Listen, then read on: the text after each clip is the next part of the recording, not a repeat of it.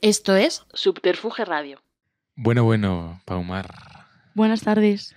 ¿Cómo estás? Pues muy bien, la verdad, aquí a tope. Y bueno, Paumar, es que tenemos un invitado, por Dios, de excepción pura. Un invitado de lujo, la verdad. De lujo total, por favor, Enol, ¿qué tal? ¿Cómo estás? Muy buenas, ¿cómo estáis? ¿Qué tal todos, chicos? Pues aquí encantados de tenerte, por Dios. Que no sabemos por dónde empezar porque son un montón de cosas, un montón de preguntas que nos surgen. Pero mm, por darle algo, estás ahora que, que entiendo que sin vivir en ti con, con estas ocho estrellas. Cuéntanos Sí, un poquito. Ha sido, ha sido sobre todo un, un año de, de muchísimo trabajo, de, de preparar todo este disco, que al final, pues eh, lo que pasa con estos proyectos largos que, que se acaban alargando más de la cuenta y que, y que el proceso de preparación acaba siendo muy, muy tedioso. Pero, pero bueno, por fin ya está el disco en la calle, ya estamos disfrutando un poco de- del feedback de la gente, de los resultados y, y estos meses, pues meses felices de, de relajarse ya un poquito y de, y de recoger los frutos. Qué Sí, maravilla. porque lo estrenaste el otro día en el corte inglés de Callao y por lo visto la gente se sabía ya las canciones y todo, ¿no? Sí, hicimos, hicimos una firma de discos eh, al día siguiente creo que fue de lanzamiento y había gente que ya alguna canción ya se la sabía. Eh, la verdad que no, no me puedo quejar de público porque son, son fieles. Qué, Qué guay que sientes cuando está todo el mundo coreando tus canciones. Pues es una sensación súper, vamos, eh, adrenalina pura, porque al final este, año, este ha sido nuestro primer año de conciertos después de la cuarentena, que estuvimos mucho tiempo parados. Y, y yo sabía cómo funcionaba la cosa allí en Asturias, ahí en casa iba todo bien, de manera progresiva, pero todo muy bien. Pero este que fue como el primer año de dar un poco el salto al resto de España, de la península, e ir a todas las ciudades y ver que la gente sabe las canciones también y que, y que el feedback no es solo, no es solo en nuestra ciudad, pues ha sido muy reconfortante. A mí me ha tranquilizado muchísimo también de cara a, a planes futuros y demás. Y, y muy contento, la verdad que no, no puedo quejarme de nada. Yo quería preguntarte porque siempre que eh, se condensan las promociones sobre un disco, un lanzamiento, una gira, un, un artista siempre dice que termina como una especie de automatismo de las respuestas, ¿no? Que entiendo que hoy habrás eh, dicho muchas veces muchas cosas sobre el disco, pero, pero no podemos olvidar que un disco es un proceso compositivo y a un nivel anímico de mucha implicación por parte del artista. Entonces, esas cosas que nos has dicho en las entrevistas sobre ocho estrellas, ¿qué nos puedes desvelar? que para mí ha sido un, un proceso de aprendizaje este año, sobre todo, eh, pues yo, yo trabajaba, venía trabajando siempre pues, de manera súper amateur desde allí, desde Asturias, eh, en el sentido de utilizar bases de internet, pagando las licencias y grabarme yo en mi casa. Y, este disco ha sido el primer salto de calidad a nivel de, de empezar a trabajar con productores en el estudio, mano a mano, que eso al final te permite hacer muchísimas más variaciones, te permite, pues si la canción te queda demasiado aguda, pues bajáis el tono o, o cambiáis los BPM para que vaya más lento, más rápido, eh, cortas y pegas de un lado para otro, que eso al final son facilidades que, que antes no tenía y que parece una tontería, pero te, te permite mucha mayor movilidad a la hora de hacer las canciones, te permite que, que tú puedas añadir todos los cambios que se te ocurren y sobre todo trabajando con, con la gente que trabajé, que son hiper profesionales y, y gente súper experta y puestísima en todo, que cualquier idea que les daba sabían adaptarla, eh, me parece que se nota mucho el salto de calidad de, de trabajos anteriores a esto. Claro, porque antes te grababas a ti mismo en tu casa, Hmm. Eh, lo hacías así, ¿no? Y ahora el salto al estudio, mm, ¿cómo lo has vivido? En plan, Sí, yo, yo allí, bueno, así contando un poco historia de, de cómo era la cosa en Asturias, eh, sí que estuve grabando en un par de estudios de grabación de allí, pero obviamente todo muchísimo más amateur que, que lo que te encuentras en Madrid. Y cuando, y cuando hubo eh, la cuarentena, en plan el primer encierro y demás, eh, pues el chico con el que grababa yo eh, le dio una neura de que no quería grabar a nadie más por todo lo del COVID y tal, que no quería tener a nadie en casa. Y me dijo eso, que igual hasta dentro de dos años no iba a grabar a nadie. Entonces yo me vi un poco ahí en, en terreno de nadie y fue cuando dije, pues mira, me voy a montar yo mi estudio en casa, que al final a día de hoy con sin tampoco hacer una inversión espectacular, te puedes montar un estudio que te dé buenos resultados. Y empecé a grabarme en casa y mandando las pistas a que me las mezclaran y masterizaran aquí en Madrid. Y así fue como, como conseguimos primero el primer contacto de Warner y empezamos a trabajar con ellos y, y la cosa ha ido bien hasta ahora, que hemos dado ya el salto a, a la capital. Qué maravilla. Bueno, luego hablaremos de la capital y, y de tu tierra natal también, por Dios. Pero em, en- nosotros descubrimos que, que este disco es la historia de un verano y, y quiero que nos expliques un poco más este concepto, más allá de lo que nos cuenta la nota de prensa, Mm. intensidad de aquellos recuerdos o por lo menos si tienes alguna escena en mente de esas que mencionas que, que no vas a olvidar y que han inspirado estas ocho estrellas. Sí, más que un verano, eh, es un poco el, el cómputo global del año entero. Em, sí que localizaría más en verano, pues algunas canciones como la de Santorini y demás, pero al final este, este proyecto narra un poco cómo ha sido para mí em, el mudarme a la capital, el empezar a trabajar esto de manera profesional, eh, ya no solo como un hobby, que parece una tontería, pero mentalmente te cambia mucha- muchas cosas de, de tu día a día el, el hecho de estar dedicándote a esto al 100%, tanto ya te sumas un plus de presión, porque yo antes eso, estaba estudiando car- una carrera, que estaba estudiando Derecho, y ya me quedaba nada, eh, la mitad del último año, y aún así decidí cortar radicalmente por empezar a, a ponerme al 100% en la música, porque me parece que, que era ahora, ahora o nunca. Entonces también eso, te sumas un plus de presión en la cabeza, eh, pues los objetivos empiezan a ser mayores y, y también estás en otra ciudad que no estás con, con tu entorno de siempre. Entonces el disco habla un poco de eso, de cómo me ha afectado a mí en mi vida personal, en, en mis relaciones. Y, y yo creo que es un disco feliz. Al final yo estoy muy contento este año, estoy en un punto en el que ya esperando estar aquí muchísimo tiempo y es una oportunidad que, que no quiero desaprovechar. ¿Y cuáles son tus objetivos con este disco? ¿Tienes alguno así en mente o...? Yo no me pongo nunca muchísimas expectativas, pero respecto a nada, porque que no quiere decir que no, que no es ambicioso ni, ni- ¿Me entiendes? Sí, sí, pero sí. que tampoco me, me obsesiono con decir, este disco quiero tantos números, tantos tal, porque, porque luego al final te llevas decepciones y muchas veces las cosas no van al ritmo que tú piensas. Pero me gustaría que tanto que mis oyentes eh, y mis, la gente que me, que me lleva escuchando y siguiendo desde hace mucho tiempo siga sintiéndose identificada conmigo, en plan mantener la esencia de, de, del Enol de hace unos años y que esa gente esté contenta con, con el resultado actual y igualmente abrirnos a nuevo público. Eh, yo creo que hay sobre todo colaboraciones en el disco que, que pueden abrirnos muchas fronteras y, y que le pueden gustar a muchísima gente. Hay, hay canciones que yo creo que, que, vamos, pueden incluso gustarle a gente de la edad de, de, mis padres, que es algo que hace un año y medio para mí era impensable. Entonces, bueno, un poco eso, eh, ir eliminando barreras, ir experimentando y aprendiendo sobre todo. ¿Cuál es esa esencia del Lenol de hace unos años que mencionas y seguimos teniendo aquí? Pues yo siempre he sido muy rapero, yo siempre he sido eh, la, la, música mayoritaria que, que ha sonado en mis cascos. Entonces, siempre me gusta mantener, sobre todo en, un disco que es un, trabajo largo que te permite también eh, contentar en gran parte, en, gran parte a todo el público, porque nunca puedes contentarlos a todos, pero bueno, puedes abarcar mucho con un, con un disco. Y eso, un par de canciones de género rap que me parece que, que pueden encajarle bien a, a mi público de siempre. Sí, porque en Asturias eh, no había mucho rap, ¿no? Hasta. O sea, llegaste tú y es como un poco el padre de la música urbana en Asturias. ¿O había alguien ya antes haciendo movidas así más raperas? El problema de Asturias es que mmm, tienes que tener muy claro que te gusta lo que estás haciendo para no desmoralizarte.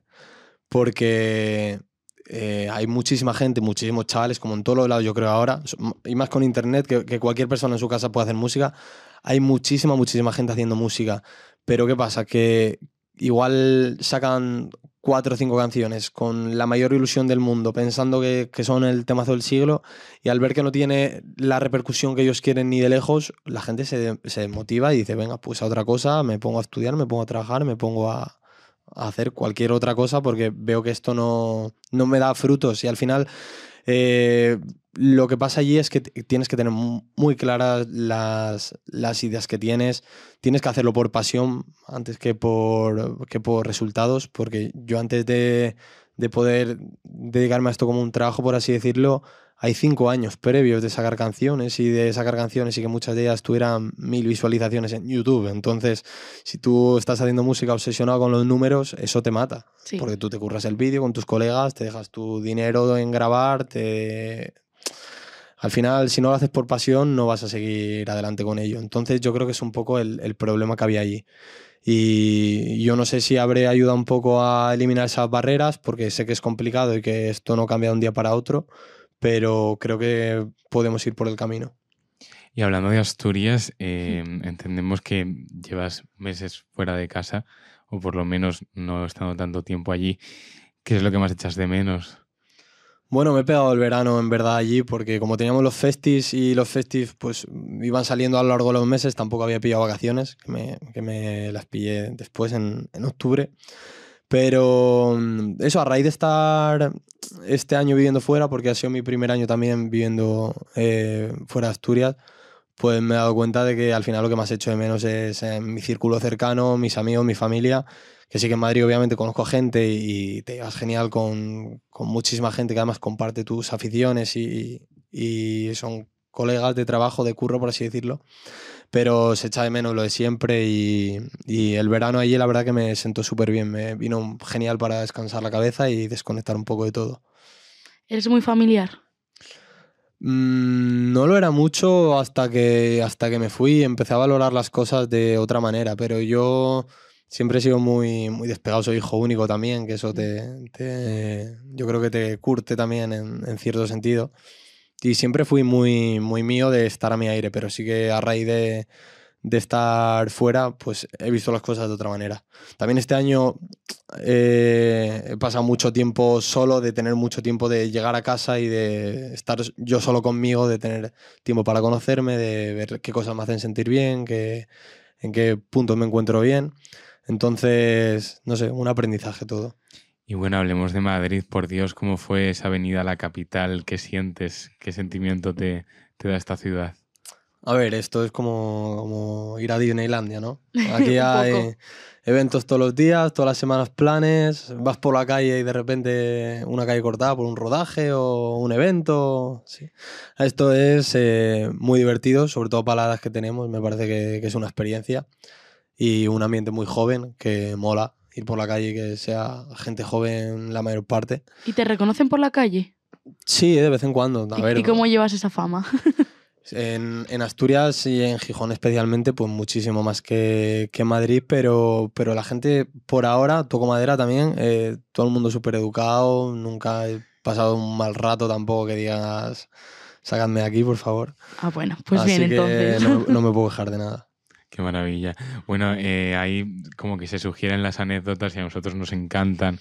Y sabiendo que tú tendrás un montón, especialmente en giras, en música, ¿alguna anécdota surrealista de, no sé, de tus conciertos, del mundo de la noche relacionado con, con todo esto? A ver, surrealista tampoco, bueno, sí, bastante surrealista porque a mí me, me impactó bastante cuando nos lo dijeron, pero eh, teníamos un concierto de la gira en, Zaragoza que fue el, era la sala más pequeña de la gira, era una sala de, de ciento y pico personas. Em, y yo tampoco tenía, pues como decía antes, yo tampoco tenía muchas expectativas del concierto, no sabía cómo, cómo iba a ser aquello. Y salimos eh, de Gijón a Zaragoza, creo que hay cinco horas y pico así, pues igual el concierto era a las ocho, debimos salir a la una del mediodía o así, debimos salir de, Asturias. Y llegamos a la sala y había gente esperando fuera en, haciendo cola y nos dijeron los técnicos de la sala que ellos habían ido a, a primera hora de la mañana, a las 11, 12 o así, a, a llevar bebida o no sé, no sé qué habían ido, a la sala a llevar material o algo así y que había ya gente esperando en la puerta para haciendo cola para el concierto, en una sala pequeña, porque era una sala pequeña. En plan, había gente esperando en, en, en la puerta de la sala cuando nosotros aún no habíamos ni salido de Gijón. Y vamos, yo me quedé a cuadros y súper agradecido. El fenómeno, el fenómeno fan, Sí, es eso, sí, la sí. verdad. Y nuestro público también, de nuestro género en concreto, yo creo que es un público muy, muy fiel, muy pasional. Porque yo que también vengo de, de, de más rap, más urbano, es como que es un público igual un poco más despegado. Y, y menos fiel en el sentido, a ver, hay de todo. Obviamente no quiero generalizar tampoco. Pero, mm, pero como que la gente no, en, el, en el rap, por así decirlo, no te siente tan suyos. Igual aparecen cinco chavales de repente que les parece que rapean mejor que tú y te dan la patada y, y borrón y cuenta nueva. Pero sí que me parece que, en, que en la música que hacemos nosotros, el público es hiper fiel y, y nos sigue paso a paso. Bueno, Claro, ya- por- sí. mm, perdón, perdón. Eh, porque ahora como el género que haces, por así decirlo, pero encas- encasillarlo a algún lado, que yo soy estoy en contra de tal, porque al final tienes pues que si aires de R&B, pop, tal, rap, eh, es como un nuevo pop que hay ahora, ¿no? Como en estos artistas con los que colaboras, como Pole o Marmi y tal, y es como una nueva ola que está surgiendo ahora, bueno, que lleva ya unos añitos, un par de añitos Mm. o así, que está muy guay y ¿qué nos puedes contar de eso? O sea, ¿ves como que es como el nuevo pop que viene para quedarse o es algo así pasajero? Yo no sé si, si será el nuevo pop. eh, yo, la música que hago ahora, bueno, ahora se encasilla todo en, música urbana, pop urbano. Entonces, bueno, yo creo que más allá de eso tampoco, tampoco hay que entrar mucho en distinciones porque es lo que dices tú. Al final, ahora eh, la música bebe de muchas fuentes distintas y, y todas las canciones acaban siendo una mezcla de géneros. Pero yo sí que creo que hemos tenido la suerte, entre comillas, de que en un periodo muy corto de tiempo, eh, pues hemos salido una generación de artistas como los que dices tú, haciendo música bastante similar y yo creo que con las mismas influencias, más o menos, todos.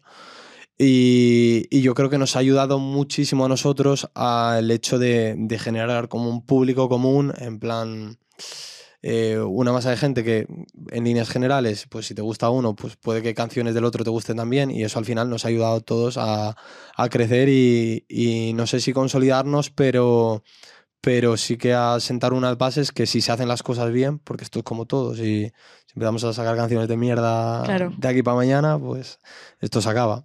Pero si se hacen las cosas bien, yo creo que están sentadas unas buenas bases sobre las que se puede trabajar. Luego ya cada uno que escoja su camino, que, que, que cada uno escoja su sonido y con lo que más identificado se siente. Pero me parece que se, ha sentado, se han sentado unas buenas bases. Y antes hablabas del público y, de que eso, que te sorprende como en Zaragoza estuviese ese fenómeno fan. Y tú te pegaste una buena gira por, por ciudades de provincia y creo que una de las cosas maravillosas de España que tiene es la singularidad eh, única que tiene cada, cada ciudad, ¿no? Eh, y siempre uno se lleva anécdotas de, de las noches, de los posconciertos eh, en diferentes ciudades. ¿Alguna que recuerdes en especial? ¿Algo que te llamó la atención fuera de tono? Sí, a ver, em, doblamos fechas muchos fines de semana, entonces em, yo sí cantábamos viernes y sábado, el viernes no salía. En plan, me cortaba bastante porque además yo no soy de una y para casa, entonces bueno, conociéndome eh, esos días yo me quedaba en casa, el resto de- del equipo, como no tienen que cantar, pues había días que se calentaban y otros que no. Pero sí, a ver, momentos divertidos a patadas. Eh, Por ejemplo, bueno, uno que, que para mí es divertido, pero para mis compis de piso no lo fueron. Eh, en Valencia, pues eso, habíamos cantado en Barcelona el día anterior, no había salido y en Valencia dijimos, venga, salimos tal. Y a las 5 así de la mañana, que yo ya estaba reventado, pues eh, cogí con un, con un colega mío, pues dijimos, venga, vamos para el piso tal. Y solo teníamos un par de llaves. Y, y no sé, pensé que no me iba a dormir o pensé que no me iba a despertar o tal. Y, y llegamos para el piso, nos echamos a dormir y quedamos como, vamos, como troncos. Y, y además era un, un Airbnb bastante alargado, que era con un pasillo enorme, que aunque nos fundieran el timbre no nos enterábamos. Dios. Vamos, y que quedaron fuera un par de horas hasta que yo en medio sueños me desperté ahí eso, con, con un timbre sonando y ya les abrimos la puerta y, y subieron. Qué fuerte. A mí me pasó algo parecido este verano que fui de festival, igual, un Airbnb de ocho personas o las que Mm. fuésemos, y te daban un juego de llaves. Claro. Claro, ¿qué haces con un juego de llaves en un festival? Uno se va a las dos, el otro a las tres, tal. Tenías que tener el móvil en sonido. Bueno, eso era... horror. Eh, Yo me olvidaba ponerlo en sonido. Bueno, bueno, Claro. bueno. La gente esperando en la calle a las 5 de la mañana. Porque no estás acostumbrada a poner el móvil en sonido, pues nada. Y el timbre no funcionaba. Entonces era horrible. Y además la- el portal no podías abrirlo. Mm. Tenías que bajar y abrir con la mano. Fue una catástrofe, la verdad. Qué horror, qué bonaerense total. Dios mío. Y antes hablábamos de, de la gira que aún queda, según nos, nos cuentas, pero eh, las fechas en las que podremos verte, dónde veremos a Enol. Pues no te sé decir de memoria, sé que abrimos en, en febrero en casa, eh, tenemos eh, el 2 y el 3 de febrero en Gijón, que el 2 está ya todo vendido y el 3 que alguna entrada todavía. Y la acabamos aquí en, en Madrid, en la Sala Cool, el 28 de abril. Entonces, bueno, por medio creo que se me va a escapar alguna ciudad fijo, pero es Valladolid, Vigo, Salamanca, Barcelona, Valencia, Sevilla, Santander. mm, Toda España. y toda algo, se me está yendo. Las fijo. islas. En Canarias, estamos en Canarias también, en, en Tenerife, que, que llevamos mucho tiempo queriendo ir para allá. En Pamplona también estamos. Pero sí, el, el concierto de Tenerife yo creo que va a ser especial también porque, porque bueno, sabemos que tenemos público allí y, y no se suele no se suelen incluir las, las islas en las giras. También yo entiendo que si llevas una banda, si llevas un equipo muy grande, es muy costoso. Pero, pero eso, teníamos ganas de hacerlo y a ver qué tal. Qué guay, qué guay. Tienes ganas, ¿no? Sí, sí, sí, sí. Tenerife, yo estoy enamorado de Tenerife. ¿Tenerife hay más un género urbano, una movida mur- urbana o, o no sabes? La movida de las islas también es que ellos, yo creo que han tenido su, su propia explosión musical de, de artistas locales que han dado el, el salto ya no solo a nivel nacional, sino a nivel mundial. Entonces, yo también entiendo que, que, mm, que igual la música que se escucha ahí es más autóctona que la de la península. Mm. Entonces, yo creo que es un poco eso lo que pasa. Total, Sí. Dios mío, veo Claro, es toda que esta gente. luego llegas a Madrid y tienes absoluta- absolutamente de todo. Sí. Entonces vas a Tenerife y pues eso es lo que dices. Sí. Se queda todo más en, en familia. Pues como Gijón, al final. Sí, al final eso. Obviamente los, lo que decías tú antes también de las provincias, yo creo que, que, mm, que en España se diferencia bastante la música que se escucha en unas partes y otras. Eh, Sí que notamos, notamos sobre todo a la venta de entradas que igual ciudades como, como Sevilla, que, que, bueno, que, que de población y demás son enormes, no escuchan tanto nuestra música o la música que hago yo, por ejemplo, como, como sitios como Vigo o Salamanca, igual más cerca de- del norte. Entonces, bueno, lo notas también un poco. Hay unas playlists de Spotify que creo que son Local Pulse o algo así que, que hacen semanalmente y, y como que te ponen las canciones más escuchadas, eh, creo que son Sevilla, Valencia, Barcelona y Madrid o algo Ah. así. Y, y hay unos cambios, vamos, totalmente drásticos de, de, de unas ciudades a otras. Qué fuerte. Las Qué buscaré luego. Sí, sí. Total, qué Está interesante eso para fisgar ahí un poco. Y a nosotros nos interesa un montón, eh, nada, la, la movida que estamos viendo que, que se genera en Madrid. Seguro que en otras ciudades también es enorme, pero vemos muchísimo underground. Tú te mueves mucho por el circuito que estás viendo en Madrid que te llame la atención, que sea más nuevo y, y no tenga tanta voz. Pues tampoco te sé decir, porque sinceramente yo pienso que, que lo que destaca en Madrid, eh, lo, underground de Madrid dura poco tiempo siendo underground. Quiero decir, aquí como hay tanto actividad, tanto movimiento, cuando destaca algo, yo creo que mm, tiene muchísimas más papeletas que, de que se viralice rápido que en, que en otros sitios de España. Pero, pero eso, lo que, lo que veo, lo que os decía antes, que, que cada vez está saliendo más gente haciendo música que, mm, que hay muchísima más oferta y eso también hace que, que la música o, o al final lo que llega acabe siendo lo mejor de lo mejor. Obviamente es más complicado destacar entre, entre tantísima competencia, pero yo creo que de cara al público y de cara al espectador, pues em, es lo mejor para, para todo el mundo porque hay propuestas súper interesantes y, y te guste lo que te guste, vas a encontrar algo que sea de tu agrado. Total.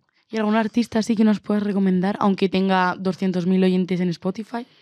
Em, a mí hay un chico de, de, de Galicia que me flipa que se llama Dirty Sook, que me parece que, que está hiper infravalorado.